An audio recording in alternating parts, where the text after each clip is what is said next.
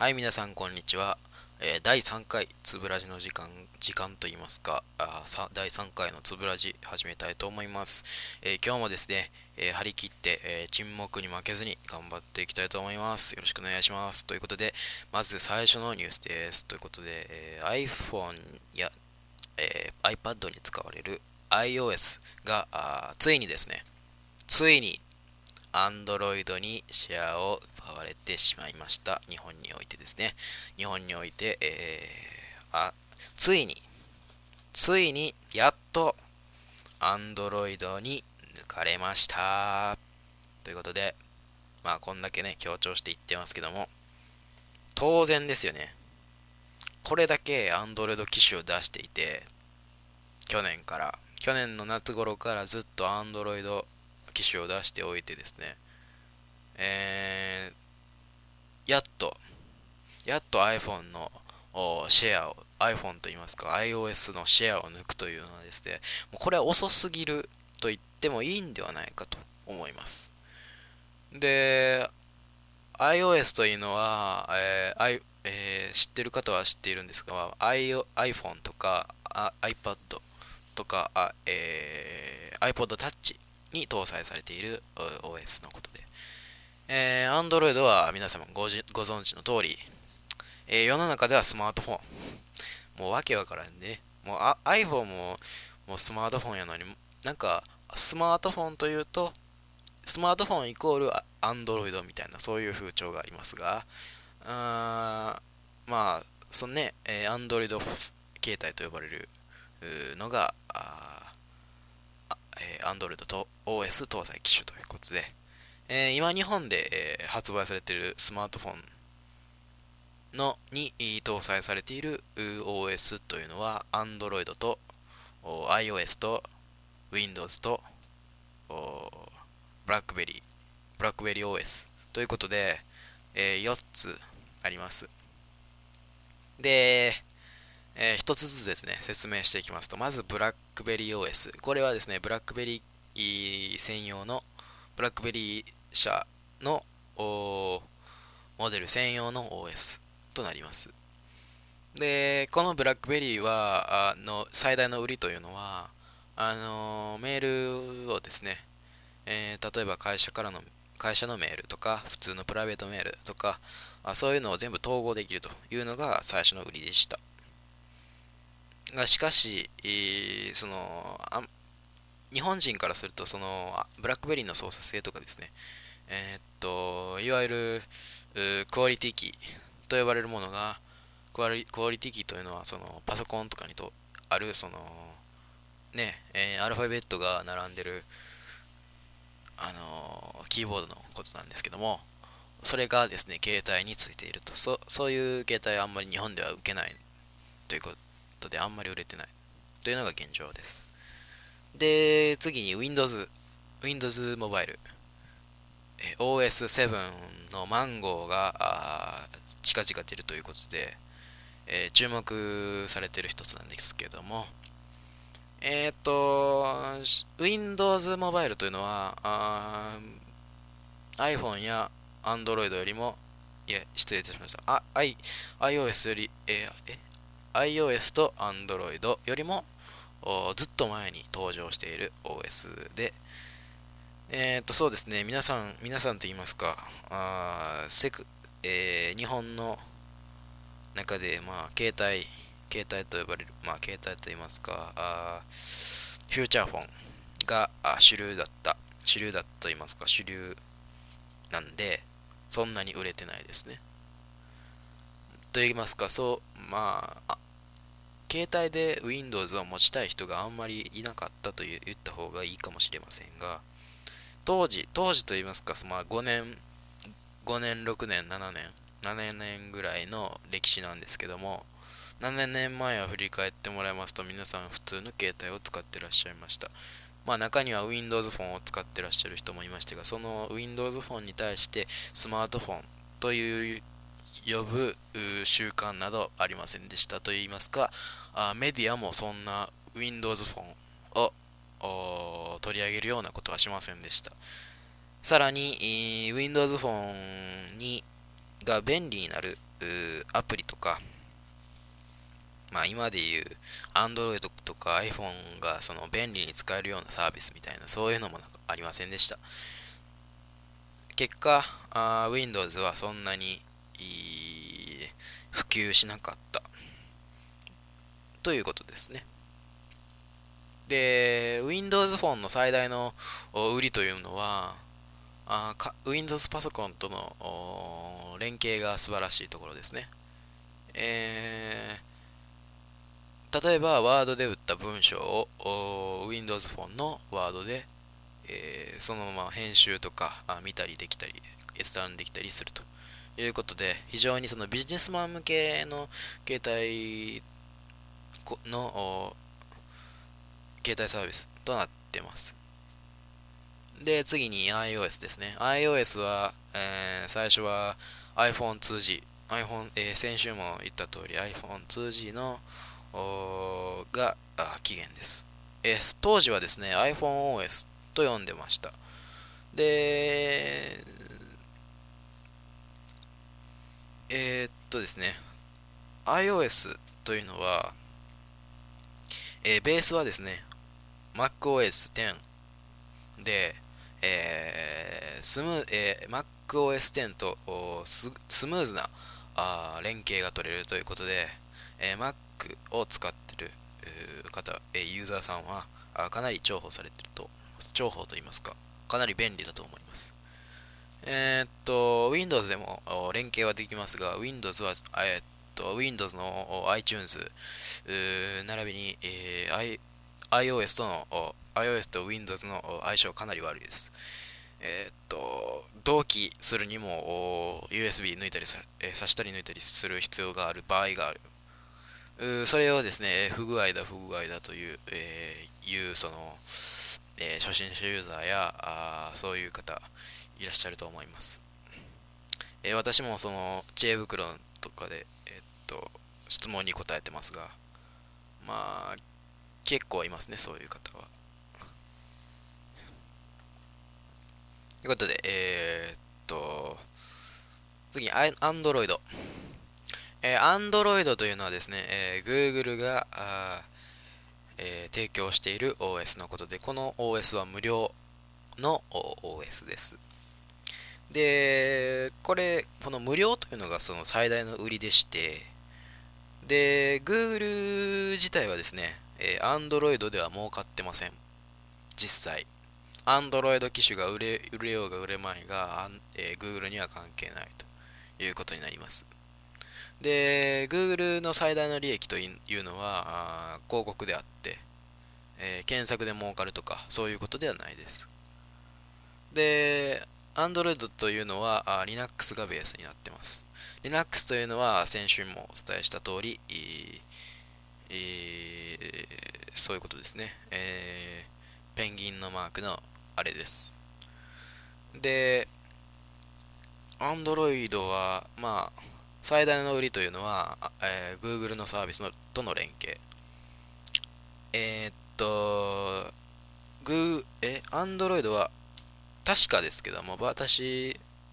Android OS が載っている機種を持ってないんでわからないんですが、なんか Google アカウントを作らないとダメだというような話を聞いたことがあります。Google アカウントを作らないと動作しないっていうのは、なんか、なんかね、なんか抵抗あるような気がしますね。まあ、使ってないんでわからないんですけども。ということで、えー、次の話題行ってみましょう。ということで、えー、っと、どれがいいかな？えー、今、はい、iPhone で必死に探してます。えー、っと、中国の新幹線が、新中国版新幹線があついに開業ということで、えー、っとち、その新幹線で使われている車両というのは、あ東北新幹線、えー、はやてと長野新幹線浅間のに使われている E2 系電車、えー、正式名称は E2 系新幹線電車。というのがあベースとなってます。で、このし、その新幹線の E2 系の技術をベースとして作られているわけなんですけども、それをですね、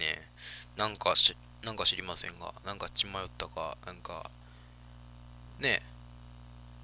自分の国の技術だ、技術だ、国産新幹線だとか言って、ね、えー、アメリカに特許を申請したとかなんか言うてね、えらいことになってますが、これはね、もう本当に中国のその体質といいますか、こういうのはいつにたってもな治りませんよね。もう、ねもう低所得者から高所得者までもう全部なんかパクリ文化でも満たされてまして、もうこの体質は一生治らない。一生と言いますか、もうずっと治らないというような気がしてならないんですけども。えー、っと、中国国内でですね、えー、っと、去年ぐらいかな、去年ぐらいに新幹線が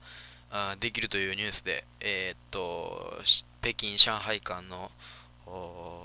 新幹線、新幹線といいますか、高速鉄道が、あ来年の7月か、えー、開業しますよというニュースの中で、えっと、日本の新幹線のをベースにして、えー、開発された車両が走りますと。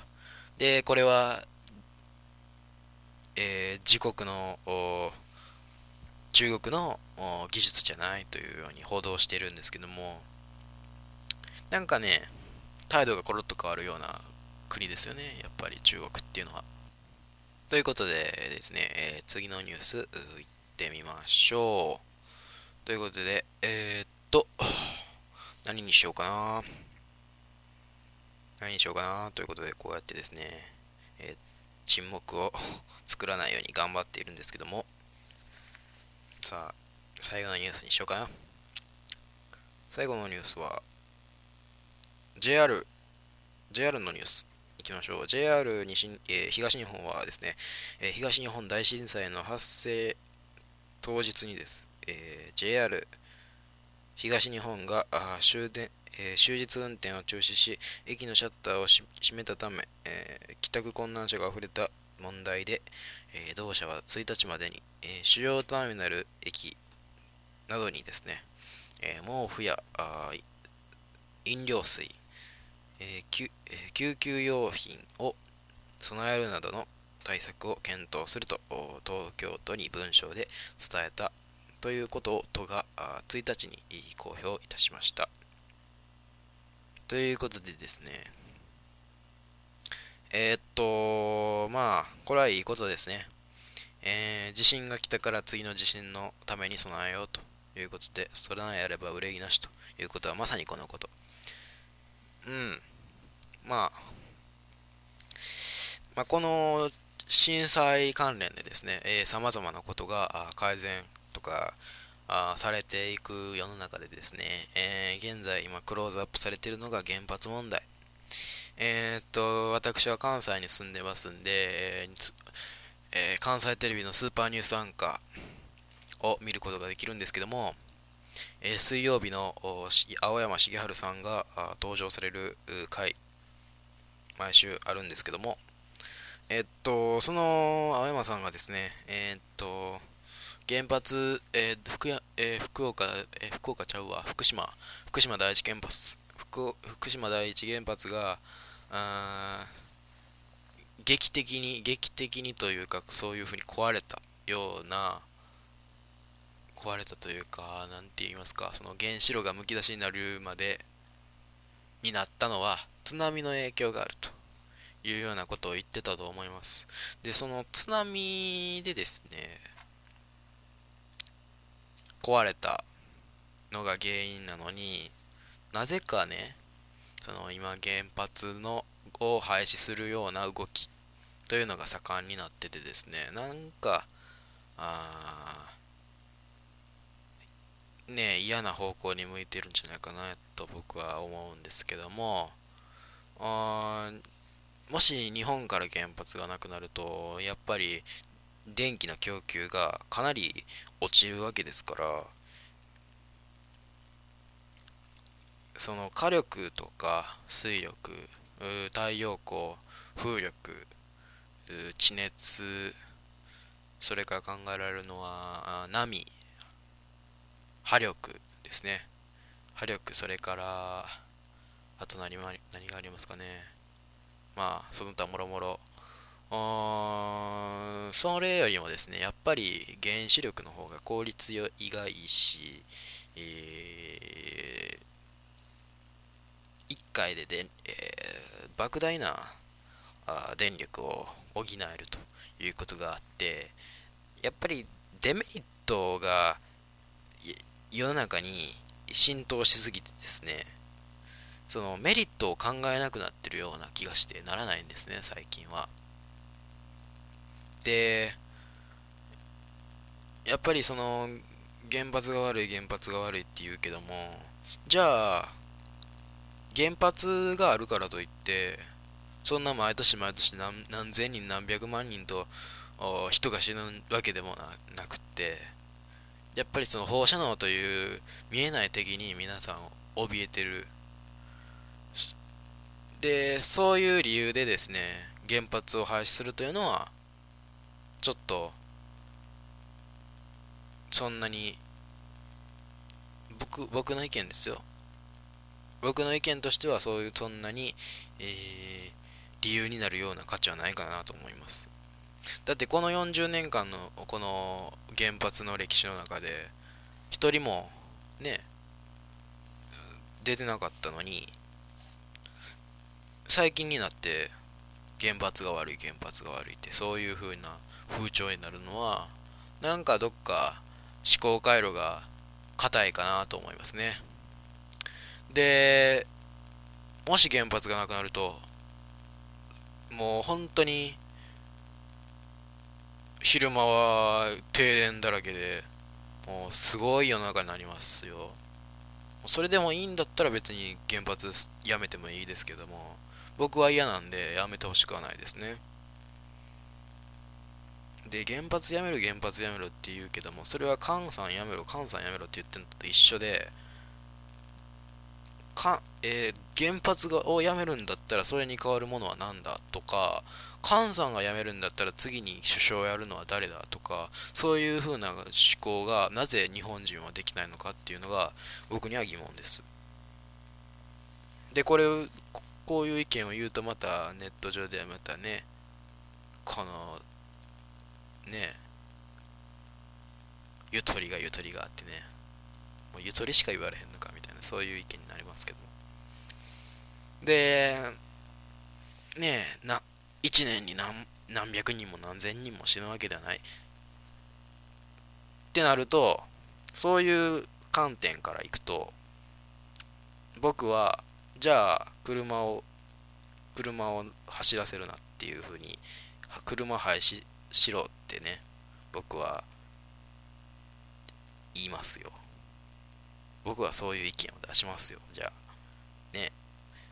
1年 ,1 年間でね交通事故で何千人何万人と死んでる中でですね。じゃあ車が悪い車が悪いって言ってもおかしくない世の中になっちゃう。そういうなそういうなそういうね